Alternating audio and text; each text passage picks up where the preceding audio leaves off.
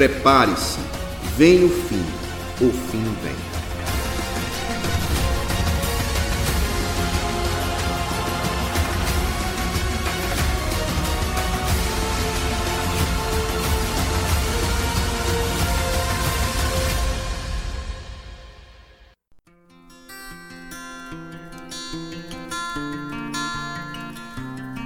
Graças a meus irmãos e amigos, em nome de Jesus, tudo bem com vocês?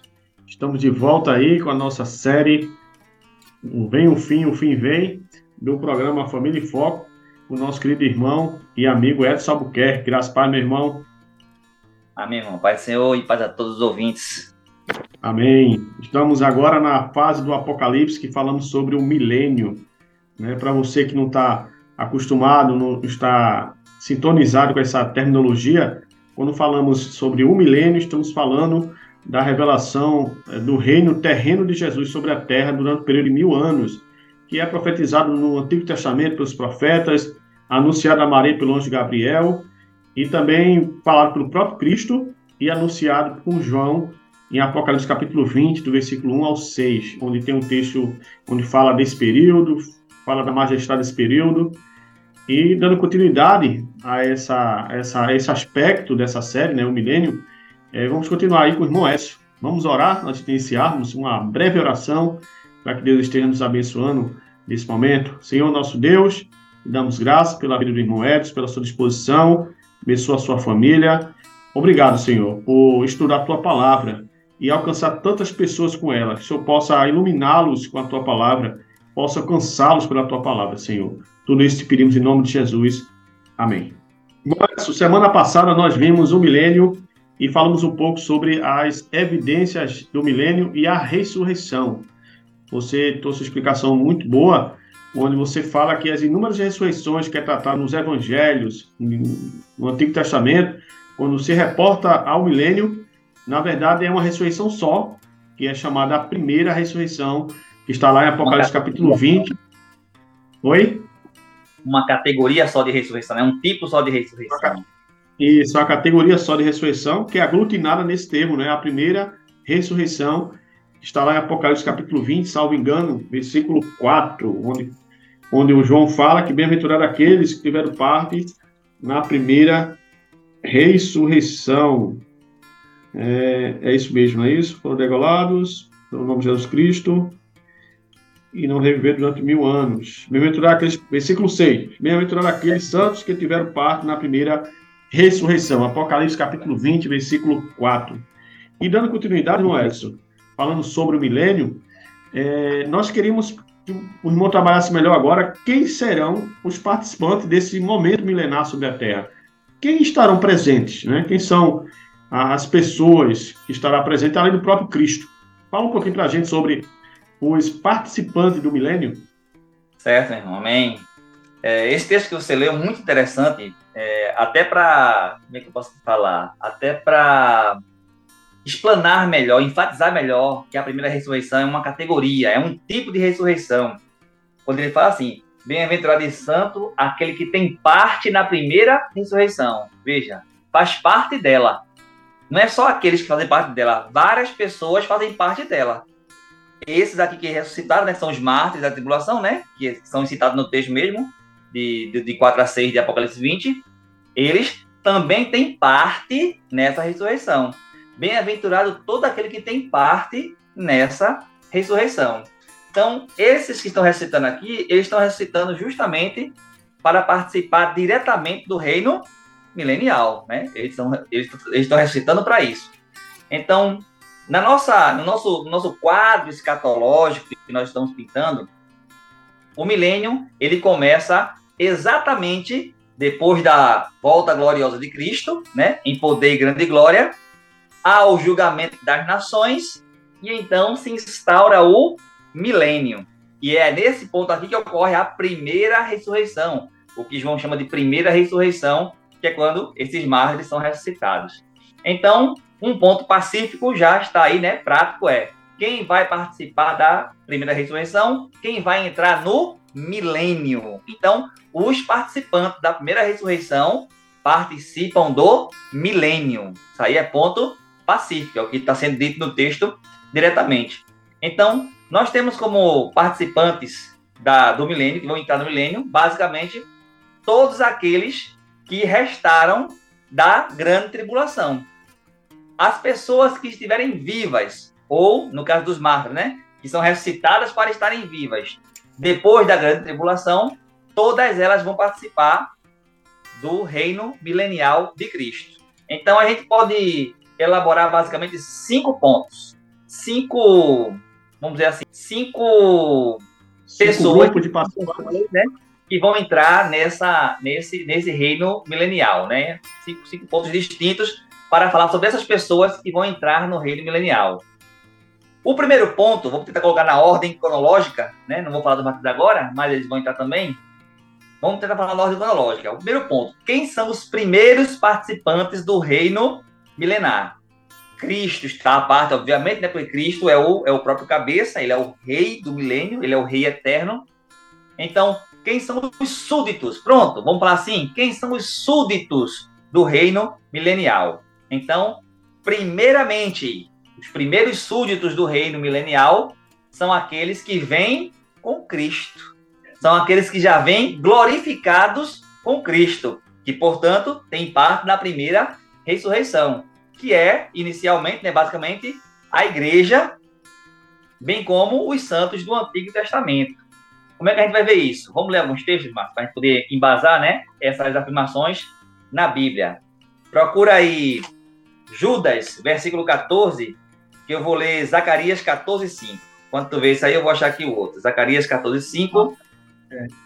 E, essa, e essa igreja, caros irmãos e ouvintes, somos nós, tá? São todos aqueles que receberam a Cristo como Senhor e Salvador e por, por conta do arrebatamento da igreja, já estarão com Cristo, né? E aqueles mortos também que ressuscitaram por conta da, da, do arrebatamento voltarão com ele. Então é algo que nos toca porque está falando de nós, está né? Falando do nosso futuro Claro, à medida que nós estivermos firmes e alicerçados na pessoa do nosso Senhor Jesus Cristo. Judas. Judas, versículo 14. Judas 14, gente. Fica lá perto de Apocalipse. É um livro de apenas um capítulo. Judas 14. É, e não é o, o Judas Cariota tá, que escreveu esse livro. É Judas, o irmão consanguíneo de Jesus, né? De parentesco. Deixa eu ver logo Vou ler o Zacarias, ler, ler, isso aí em seguida. Zacarias ah. 14. Fugireis pelo vale dos meus montes, porque o vale dos montes chegará até Azel. Sim, fugireis como fugistes do terremoto nos dias de Uzias, rei de Judá. Então virá o Senhor, meu Deus, e todos os seus santos com ele. Então aqui é uma profecia, tempo do fim. Está falando aqui do final do Armagedon, né? Já estudamos isso, já passamos na grande tribulação. E aqui mostra: e o Senhor virá com todos os seus santos. Judas 14. Judas 14. Concerdentemente a estes profetizou Enoque, o sétimo depois de Adão. Vede, o Senhor vem com os milhares dos seus santos. Até aí? O Senhor vem e vem com milhares dos seus santos, justamente. Agora, fazendo só um pequeno diferencial. É, obviamente, quando o Senhor Jesus voltar, ele não vem só com a igreja, ele vem também com os anjos, né? Inclusive, os textos do arrebatamento, que os anjos aqui ajuntam, os anjos vêm com ele, né? Com esse, com esse poder e grande glória, os anjos vêm. Mas estes santos não são só os anjos. Eu quero mostrar que a igreja está aí no meio desses anjos, desses santos também. Os anjos fazem parte, com certeza, né? Os anjos vêm. Mas a igreja também. Para corroborar isso, mostramos aí os santos do Senhor vindo com ele, Agora vamos em Apocalipse 19. Apocalipse 19 e ver como diferenciar esses santos dos anjos. Para não pensar que é só santos anjos, embora os anjos também são santos. Mas aqui são os santos da igreja, os santos arrebatados, os santos transformados. Apocalipse capítulo 19, lê aí, Márcio, versículo 7 e 8. Apocalipse 19, versículo 7 e 8.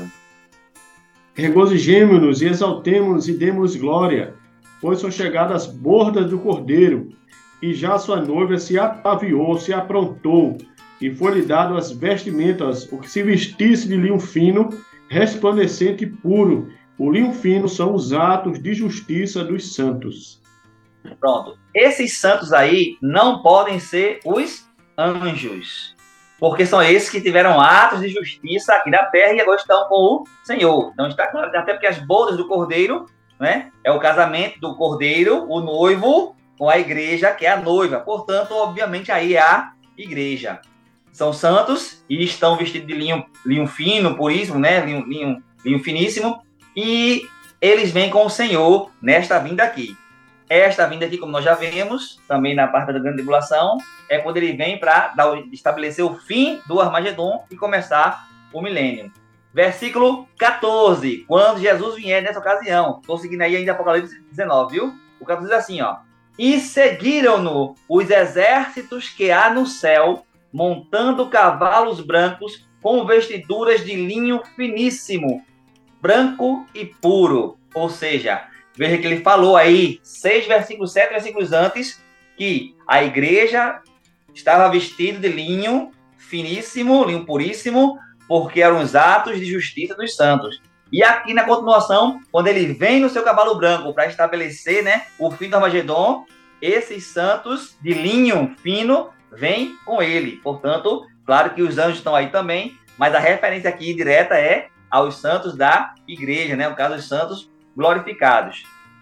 A gente já viu em 1 Coríntios 15, 51 e 52 e 1 Tessalonicenses 4, 16 e 17, são os textos clássicos né, do arrebatamento, que Paulo diz ali que nosso corpo será transformado no arrebatamento, aquilo que é mortal vai se revestir de imortalidade, portanto, ali vão ser glorificados. Vê aí, Márcio, Filipenses capítulo 3, versículo 21, para a gente fechar aí a questão da igreja glorificada, santa, pura, de linho fino, voltando com Cristo para participar desse reino milenial. Filipenses 3, 21. Amém. 3, 21 de Filipenses. Que transformará o nosso corpo de humilhação para ser conforme o seu corpo glorioso, segundo o seu eficaz poder, e de sujeitar também a si todas as coisas. Essa transformação em corpo como o dele, glorioso, ocorre justamente quando nós somos arrebatados. Pronto, então a igreja aí está confirmada plenamente, sem problema nenhum. Uma questão que pega um pouquinho aí, Márcio, inclusive existe até certa discordância, até entre alguns pré-milenistas, mas não é a nossa linha, né? A gente não segue assim, é se os santos do Antigo Testamento vão estar aí, né? Que alguns deles querem colocar eles em outra ressurreição, tudo mais. Para nós, o, o arrebatamento é para os mortos em Cristo. Isso, isso é ponto pacífico. O problema é que alguns fazem diferenciação. Não, quem morreu em Cristo é a igreja, é o Novo Testamento. Os que morreram no Antigo Testamento, morreram em quê então? Claro que foi em Cristo também, né? O pessoal até parece que quer fazer duas maneiras de salvar. Não, no Antigo Testamento era salvar assim, no Novo é salvar assim. A salvação é pela graça, a salvação é em Cristo. No Novo e no Testamento é do mesmo jeito. Isso aí não, não, não muda nunca. Portanto, se os santos do Antigo Testamento morreram em Cristo, eles têm parte na primeira ressurreição também. E para a gente corroborar isso de maneira mais, como é que eu vou falar, mais robusta, né, com, com o texto bíblico, vamos procurar um texto no Antigo Testamento que fala de antes da lei e um texto também que fale de depois da lei, mas já ainda no Antigo Testamento, né, com a lei em vigor, para mostrar que eles eram salvos por Cristo, como nós somos salvos hoje também. É, João capítulo 8, versículo 56 e Hebreus 11, 25 e 26. Abre aí Hebreus, Marcos, eu vou abrir o de João. Hebreus 11, 25 e 26. Vou ler aqui o de João, que o de João é bem mais famoso. Hebreus, Hebreus 11, 11, 25 e 26. Isso, Lembrando, irmãos, já... Desculpa. Eu vou ler aqui o de João, depois tu lê o de, o de Hebreus. Porque aí eu vou ler o que está antes da lei. É, é. João capítulo 8, versículo 56. Que diz assim: Vosso pai, Abraão, alegrou-se por ver o meu dia, viu e regozijou-se. Isso aqui é Jesus falando com os fariseus, né? Lá no debate, no discurso que ele estava dando. E os fariseus o acusando e tudo mais. E aí Jesus vai e faz essa revelação. O vosso pai, Abraão, aquele Abraão, antes da lei, antes do Sinai, viu o meu dia e se alegrou. Ou seja, a atuação de Cristo estava naqueles dias também. A gente podia citar também, em 1 Pedro, quando Pedro diz assim: Noé era pregoeiro da justiça e o Espírito de Cristo em Noé né, é quem fazia essa atuação. Ou seja, Cristo estava. Ó, isso, aí, é, isso aí é dilúvio, muito antes de Abraão, lá nos primórdios da humanidade. Era Cristo, sempre é o Espírito. Agora vamos ver o de Hebreus, Márcio, porque fala também do Antigo Testamento, mas já fala depois da lei. Que alguns dizem assim, não, mas na época da lei era diferente. A época da lei também era assim, a salvação sempre foi assim. Hebreus 11, versículo 25 e 26. 25 e 26. Escolhendo antes ser maltratado com o povo de Deus, do que por algum tempo ser, ter o gozo do pecado. Aqui ele está falando de Moisés. Deixa eu ver se é isso mesmo. É. é isso Pode continuar. Teve, é, teve por maiores riquezas o opróbrio de Cristo do que os tesouros do Egito, porque tinha em vista a recompensa. Rapaz, Moisés já pensou? Preferiu passar pelos opróbrios de Cristo, vendo essa recompensa. Como assim Cristo? E Cristo estava lá? Estava. Glória a Deus. Cristo é eterno. Antes de Abraão, eu sou. É o mesmo Cristo. Claro que não tinha a clareza, a revelação né, que nós temos no Novo Testamento. Mas é o mesmo Senhor, é o mesmo Cristo. E para a gente finalizar, Márcio, Lucas, capítulo 13, versículo 28, 29. Lucas, capítulo 13, versículo 28 e 29, que diz o seguinte: cadê aqui? E ali haverá choro e ranger de dentes, quando virdes no reino de Deus, nesse reino que a gente está falando, nesse reino milenial, Abraão, Isaac, Jacó e todos os profetas, mas vós lançados Olha quem está participando desse reino: Abraão, Isaac, Jacó e todos os profetas. Aí vai Enoque, aí vai Elias, aí vai o próprio Noé foi profeta. Meu amigo, é uma gama muito grande. Então, primeiros participantes do milênio, ah, os santos glorificados que já vêm com Cristo. Amém? Amém, meu irmão. Graças a Deus. É, a gente percebe que é apenas uma parte da, da. Eu acho que você vai complementar nessa resposta, porque a gente falou apenas de um grupo de participantes. Tem cinco, exato, cinco. Cinco. então, primeiro ponto resolvido. Quem é o primeiro resolvido. ponto? Os salvos em Cristo glorificados. Pronto. Esses tá, são os Está falando de nós e dos nossos co-irmãos do Antigo Testamento. Então, meus irmãos, se preparem, se firmem em Cristo, para quando ele voltar para arrebatar a sua igreja, quando ele está lá esse milênio, você esteja lá e sejamos vistos lá, possamos é, nos cumprimentarmos lá com todas as demais famílias da terra, né? Continue, meu irmão, por favor. Ok. Mateus capítulo 25, versículo 40. Segundo grupo que vai participar do milênio. Primeiro grupo, salvos glorificados. Segundo grupo, o povo de Israel, o Israel étnico, o Israel consanguíneo mesmo, filhos de Jacó, Abraão, Isaac, Jacó, esse pessoal aí que mora em Israel verdadeiro, né? O Israel real, né? Sem nenhuma alegoria, vamos colocar assim. Que receberam o Messias, né? Receberam a Cristo, não é só porque é israelita, né? Vou enfatizar isso.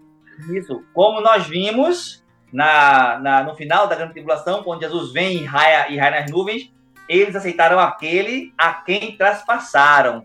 Deus derramará sobre eles o é. espírito de, né, o Espírito Santo, o espírito de, de essa, essa conversão gigantesca que vai ser uma conversão nacional. É naquele dia que todo Israel será salvo, como Paulo falou. Salvo porque é de Israel? Não. Salvo porque aceitaram a Cristo como Messias justamente no final dessa guerra. Diga, meu irmão. Mas é bom sempre, Edson, enfatizar essa questão, porque a semelhança do exemplo que você deu, que parece ter dois dois modelos de, de salvação, né, para os que estão sob a lei de Moisés, foi aquele momento que ia falar, a fala foi cortada, e um, um no período da, do Novo Testamento, né, da, digamos assim, no período da igreja, né, gentílica. E não existe isso, é só um, um, um caminho de salvação, só um modelo de salvação. Deus só tem um plano de salvação, que é por meio do seu filho. O mesmo acontece com os israelitas, né? Alguns podem pensar, não, é porque tem sangue israelita e Deus tem um plano com esse povo, eles, eles, eles são de Deus são, nesse, nesse tempo, se receber a Cristo como Salvador. Em qualquer tempo também, né?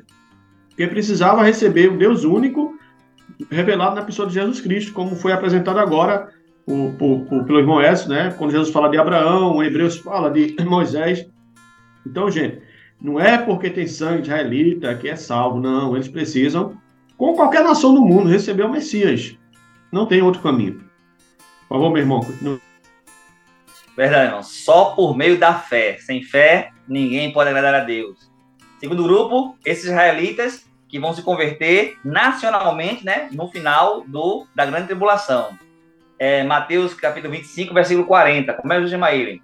O rei respondeu-lhes: Em verdade vos afirmo que sempre que o fizeste a um destes meus pequeninos irmãos, a mim o fizestes. Preste bem atenção. Quem é que Jesus chama de irmão aqui? Esse, inclusive, é um texto muito usado no evangelismo, né, na, na de evangelização e tudo mais, que aquele que ajuda o discípulo de Cristo, que dá um copo d'água a ele e tal, tem o seu galardão resguardado tal. Tudo isso é verdade, esse princípio é válido. Mas o contexto aqui de Mateus 25 é especificamente o julgamento das nações que ocorre no fim da grande tribulação. A tribulação está acontecendo, vem o Armagedon, uma guerra tão grande que se aqueles dias não fossem abreviados, nenhuma carne salvaria. Cristo vem com os seus, põe fim a esta guerra e estabelece o julgamento das nações. É nesse contexto que essa frase é dita.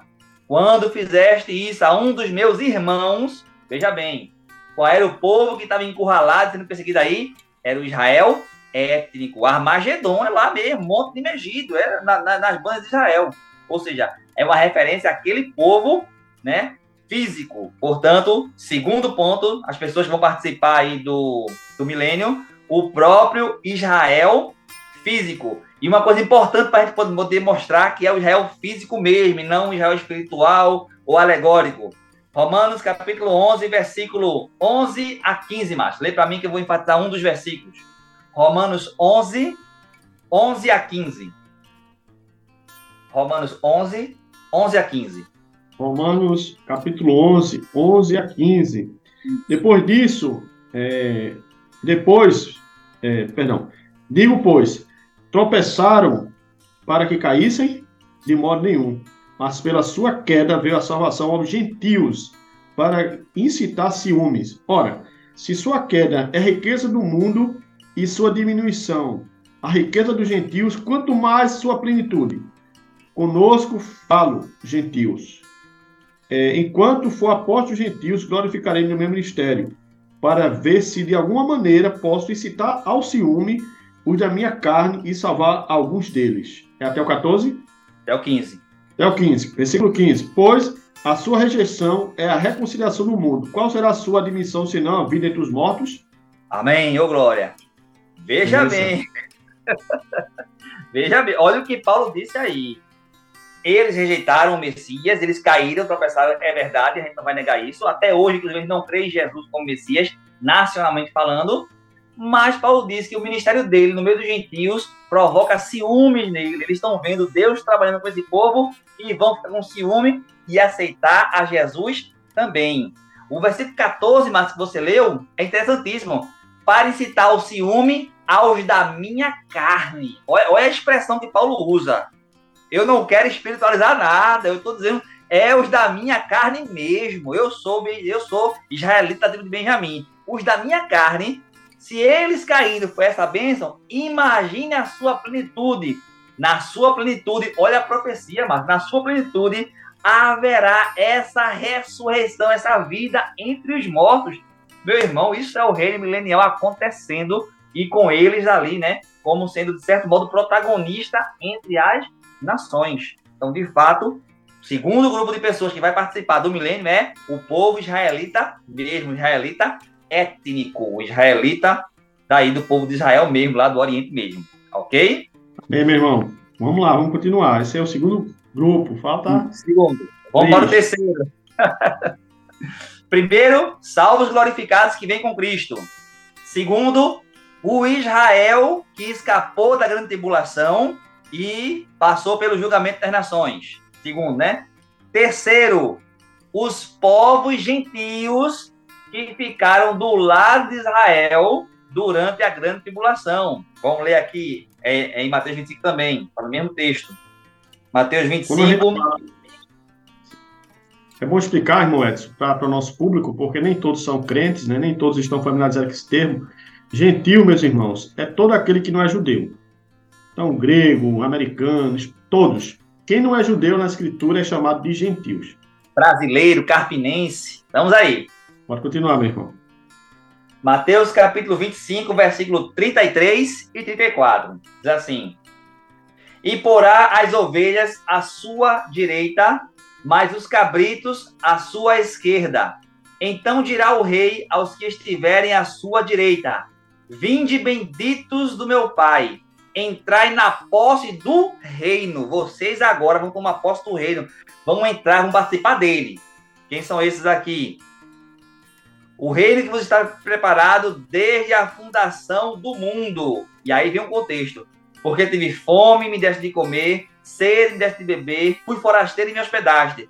E eles perguntarão, versículo 37. Então, quando, Senhor, te vimos assim e fizemos? Quando fizeste isso a qualquer um desses meus pequeninos, a mim o fizeste. Lembrando, meus pequeninos, meus irmãos aí, são os israelitas. Quando vocês trataram bem aos israelitas, logo não são os israelitas. Está falando de alguém que está tratando bem os israelitas. Se não são israelitas, são gentios. Até porque a igreja não estava na terra nessa época. Então não sobrou igreja. Só existem três tipos de povos no planeta Terra hoje, atualmente. Está lá em 1 Coríntios 10, 32. A igreja, os judeus e os gentios. Nessa época, a igreja terá sido arrebatada. Portanto, a igreja está fora de participar disso aí, está na grande tribulação. Só sobrou judeu e gentio. Quem pode agir com benevolência com gentio, com os judeus? Só pode ser os gentios, que é o outro povo que sobrou sobre a terra. Então, terceiro tipo de pessoas que vai participar, é, que vai entrar no, no, no reino assim milenial para participar, são esses gentios que usaram de benevolência para com Israel. Veja aí, Márcio, lá em Zacarias. Livro de Zacarias, capítulo 14, versículo 16 e 17. Zacarias 14, 16 e 17.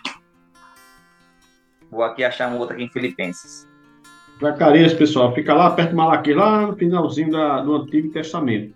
Zacarias 14, 16 e 17. Então, todos que restaram das nações e que vieram contra Jerusalém é, subirão de ano em ano para adorar o rei, o Senhor dos Exércitos. A festa dos restaram das nações que vieram contra Jerusalém. Quando é que eles vieram contra Jerusalém? No Armagedon. Todas as nações foram contra ele. Então, aqueles que restaram, aí sim, vão lá para adorar. Por isso são os gentios, né? São as demais nações.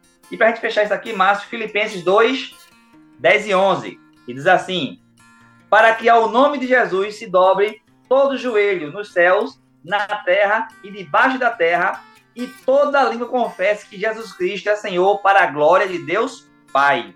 Ou seja, toda língua, todos os povos, todas as nações vão confessar nessa época aí. Então, não é só Israel, não é só o povo judeu que escapou. Então, também tem gentios aí nesse meio, como você leu aí também em Zacarias, fala dos, das demais nações, né? As nações que virão. E no, na construção do texto diria que virão para Jerusalém, né? É de lá que vai partir ali, é de, é de Jerusalém que vai ter esse reinado.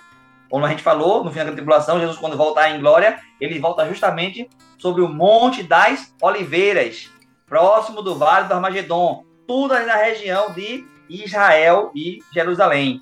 Então, terceiro tipo de pessoas que vão participar do milênio, gentios que tiveram fé no Senhor e usaram de bondade para com Israel. Pronto. Vamos para o quarto tipo de pessoas que vai participar do milênio. E que foi o primeiro, mas que você falou aí, é o de Apocalipse 20, versículo 4 a 6.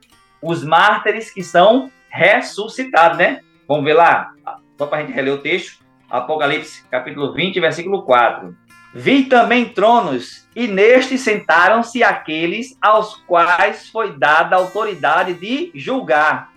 Vi ainda as almas dos decapitados por causa do testemunho de Jesus, bem como por causa da palavra de Deus, tantos quantos não adoraram a besta, nem tampouco a sua imagem, e não receberam a marca na fronte e na mão e viveram e reinaram com Cristo durante mil anos.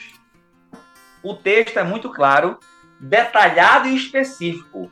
Esses mártires não são da era da igreja, não são da, de toda a história. Não, não, não. São aqueles que enfrentaram a besta, o anticristo, o falso profeta, eh, não quiseram adorar, não receberam a marca. Só está falando daqueles santos que foram martirizados no período da grande tribulação, na 70 semana de Daniel. Então, estes que foram mártires ali, que morreram sem negar o nome do Senhor, deram sua vida por Cristo nesse período, quando o reino milenial começar, eles serão ressuscitados para participarem do milênio. Então, o reino faz parte deles também. Quarto tipo de pessoa, os mártires da grande tribulação. Só falta um para a gente terminar. Os últimos tipos de pessoas que vão participar do milênio. Recapitulando. Primeiro, os salvos glorificados. Segundo, o Israel étnico. Terceiro, os gentios que usaram de bondade para com Israel e creram no Senhor. Quarto, os mártires da grande tribulação, que conferem ao Senhor, não negaram o seu nome e foram mortos pela besta por causa disso. Quinto e último, vamos lá para Isaías, capítulo 65, versículo 20, parte A, só o começo do texto, veja aí, Márcio. Quem são os últimos participantes do milênio? Isaías, capítulo 20, capítulo 65, versículo 20, parte A. Isaías 65, 20. E não haverá nela crianças que vivam poucos dias. Amém. E não haverá nela, na terra, o reino milenial é um reino terrestre, como nós já enfatizamos, inclusive, no encontro passado. Nesta terra, nesse período, não haverá crianças de poucos dias. Ou seja, não vai haver morte prematura, não vai haver aborto, não vai haver. Ele já estava com três meses, quatro meses, teve um acidente perdeu o bebê. Não vai haver. Toda mulher que engravidar necessariamente terá o seu bebê. Ou seja, a, vão, vão frutificar grandemente nesse período aí. Então, se vai nascer muitos meninos, muitos filhos, e povoar toda a terra nesse período aí, é porque os seus filhos estarão participando diretamente do milênio, do reino milenial. Então, quinto e último tipo de pessoa que vai participar do milênio, os filhos que nascerem, filhos, netos, bisnetos, tataraneto, porque, olha, a longevidade vai estar enorme. Um pouquinho mais abaixo aí, Márcio, é, acho que é o versículo 22, não tenho certeza, fala que a idade das pessoas será como a idade de uma árvore. E aí, confirma isso, é isso mesmo. Só um minutinho, meu irmão. Sim, meu irmão, 65, 20, é isso? 22 agora, só para falar da idade deles. 22. Não edificarão para que outros nele habitem, e nem plantarão para que outros comam, pois os dias do, do meu povo serão como os das árvores, e dos meus eleitos gozarão das obras de suas mãos até a velhice. Imagine só, se hoje que o ser humano vive em média 60, 70, 80 anos, como disse Moisés lá no Salmo 90, né? E o, o, o que passa disso é canseira e fadiga. E hoje nós conhecemos muitos avós que têm neto, bisneto, até tataraneto, e isso com a vida curta, assim, 80 anos, 90 anos, pronto, no máximo. Imagine quando a sua idade for como a idade de uma árvore. 400 anos, 600 anos, 900 anos. Olha o que vai ter de neto. Não vai ter nem, nem não vai ser neto. A longevidade vai ser grande nessa época aí e também a fertilidade vai ser grande. Portanto, esses são os que vão povoar o reino milenial de Cristo. Os salvos glorificados que vêm com ele, o Israel étnico, os gentios que usaram de bondade e fé com Israel, os mártires da grande tribulação, que vão ser ressuscitados, e todos aqueles que, desses povos naturais, reproduzirem e nascerem durante o período milenial. Esses são os súditos do grande rei. Amém. Amém, meu irmão. Muito boa. Ah, só foi uma pergunta e a gente conseguiu responder dentro desse tempo aí, você vê a riqueza, né, pessoal, caros irmãos e amigos. Foi uma pergunta sobre os participantes desse reino, né, dessa e toda essa majestade que estará sobre a terra do Reino nosso Senhor Jesus Cristo. E minha oração é que você esteja também nesse grupo, esteja nesse grupo. Obrigado, irmão Edson, por esse bate-papo. Nos dê, meu irmão, as considerações finais, uma palavra de encorajamento aí aos crentes, aqueles que ainda não conhecem Jesus, para que eles possam se entregar ao nosso Salvador e possa estar presente nesse milênio. Amém. Minha oração é que você, gentil, né? Gentil em geral, para quem nós falamos, dificilmente a gente vai falar para um judeu étnico, embora haja também, mas não é a maioria, faça parte justamente dos santos glorificados que vêm com o Senhor Jesus nessa época. Você observa que mesmo aqueles que estavam durante a grande tribulação, mesmo aqueles que participaram com tantos perrengues, Jesus chegou a dizer, lá em Mateus 25, que nem mesmo um copo d'água que eles deram a esse povo, que eles deram ajudando, deram de coração, deram com fé no Deus de Israel, nem mesmo esse copo d'água seria esquecido. Então, quando você se esforça, quando você quer trabalhar para o Senhor, quando você trabalha para a sua obra, Paulo diz: nada disso será em vão. A sua salvação, ela não é pela obra, obviamente. Você não faz boas obras para se salvar. Mas quando o Senhor Jesus lhe salva, e dá essa, essa, essa graça maravilhosa de fazer parte da sua família, é, é, é, natural, é quase, é quase compulsivo que você faça boas obras. Então você o faz não para ser salvo, mas o faz porque é salvo. Então, cada vez que você tem esse desejo de trabalhar para o Senhor e agradecer o seu reino, entenda, é o Senhor trabalhando na sua vida com o Espírito Santo para que essa obra cresça e mais e mais almas sejam alcançadas. Famílias inteiras, pai, avô, irmão, tio, neto. Essa é a intenção. Espalhar a obra do Senhor, espalhar a semente para que ela frutifique em, no seio de nossas famílias. E essa frutificação, como disse Paulo lá em Romanos 10, ela vem pelo ouvir e ouvir a palavra de Deus. Que cada um de nós possa ter isso em mente. Saber que o Senhor é galardoador daqueles que o amam, daqueles que o servem. Não é só que você está atrás de, de, de, um galardão, você, ah, você para ganhar esse presente. É, é até o inverso. Deus está desejoso de dar esse galardão a você. Basta que você o aceite, basta que você o deseje, tenha fé nele, porque ele é galardoador, recompensador daqueles que o buscam. Amém, meu irmão. Amém. Obrigado, Moedas, por esse bate-papo. Caros irmãos e amigos, antes de encerrarmos com a oração, eu queria dar um aviso a vocês. É só uma, uma chamadinha, tá bom? Dia 6, 7 e 8 de julho, nós teremos talvez o maior congresso de aconselhamento bíblico aqui em Recife, na Igreja Presbiteriana de Boa Viagem. Então, é, se vocês desejarem mais informações, vocês podem estar ligando para o número dele de 819 8946 9213.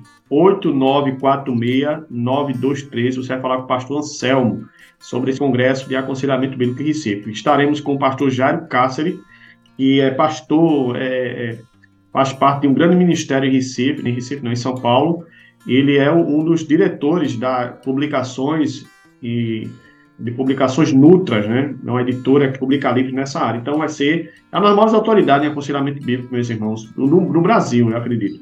Então, se vocês quiserem mais informações, entre no nosso site, né? www.sdesabobne.com.br ou podem entrar em contato conosco pelo nosso Instagram, tá bom? Então, queria fazer esse convite a vocês para estar conosco nesse congresso e à medida que vocês também se inscrevem, vocês ganham um brinde, que é um livro da Publicações Nutra, tá bom? Vamos orar, Edson, agradecendo por esse programa. Obrigado, irmão, pela sua presença mais uma vez. Que Deus te abençoe e abençoe a tua família. Senhor nosso Deus, te damos graças por esse programa. Obrigado, Senhor. Abençoa, meu Deus, todas as famílias que nos ouvem nessa hora. Que o Senhor possa mover teu Espírito sobre elas, trazendo salvação, regeneração, arrependimento, Senhor, confissão de pecado que essas famílias sejam restauradas, Senhor, para que possam não só estar no milênio, mas quando o Senhor raiar nas nuvens, elas possam ser arrebatadas juntamente contigo, e quando voltar, volte em glória também contigo, Senhor. Abençoe irmão Edson, sua família, e te louvamos por tudo que tem feito em nossas vidas, em nome de Jesus. Amém. Amém.